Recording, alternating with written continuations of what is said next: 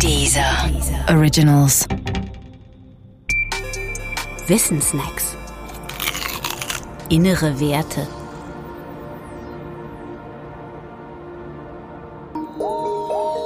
Natrium und Kalium. Wer einen Latte Macchiato bestellt, der erhält ihn oft klar geschichtet an den Tisch serviert. Unten Milch, darüber Kaffee, darüber Milchschaum. Gerade so, als gingen Schnitte durch das Getränk. Allerdings sind diese Schnitte auch ohne umzurühren nicht lange beständig. Denn Milch und Kaffee fangen von selbst an, sich miteinander zu mischen. Grund dafür ist die Diffusion. Das meint, weil alle Teilchen, aus denen die Milch besteht, genau wie all die Teilchen des Kaffees eine Geschwindigkeit haben, müssen sie sich früher oder später gegenseitig durchdringen. Die Gesetze der Mathematik und der Physik erlauben es nicht anders. Für Zellen, auch für menschliche, ist die Diffusion ein Problem. Wäre beim Latte Macchiato die Milchzone eine Zelle, dann wäre sie auf Dauer nicht beständig. Denn sie muss sich ja auf kurz oder lang mit der Umgebungsflüssigkeit vermischen. Um das zu verhindern, ist die Zelle mit einer Zellmembran ausgestattet. Die wichtigste Funktion der Zellmembran ist es dabei, das Zellinnere funktionsfähig zu halten, ohne es dabei komplett von der Außenwelt abzuschotten. Und genau an dieser Stelle kommen Natrium und Kalium ins Spiel. Und zwar als Ionen.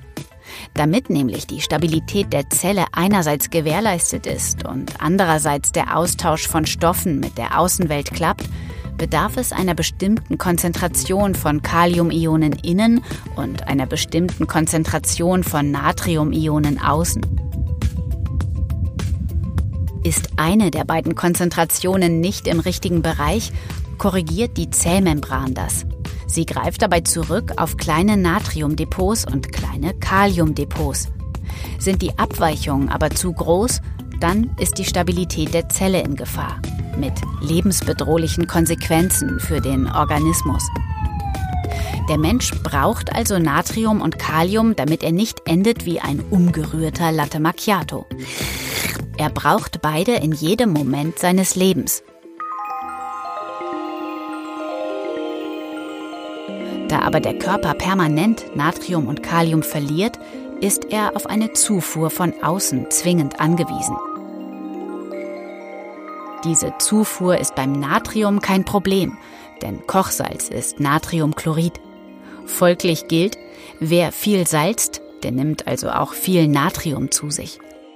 Die Zufuhr von Kalium ist auch nicht problematisch, denn Kalium kommt etwa in Bananen, Bohnen, Soja, Kartoffeln und zahlreichen anderen Früchten vor. Problematisch an unserer gegenwärtigen Lebensweise ist höchstens das zu viel an Salz und das zu wenig an Banane. Vielleicht wäre es deshalb besser, den nächsten Latte Macchiato mit einer Banane zu genießen. Schaden kann es jedenfalls nicht.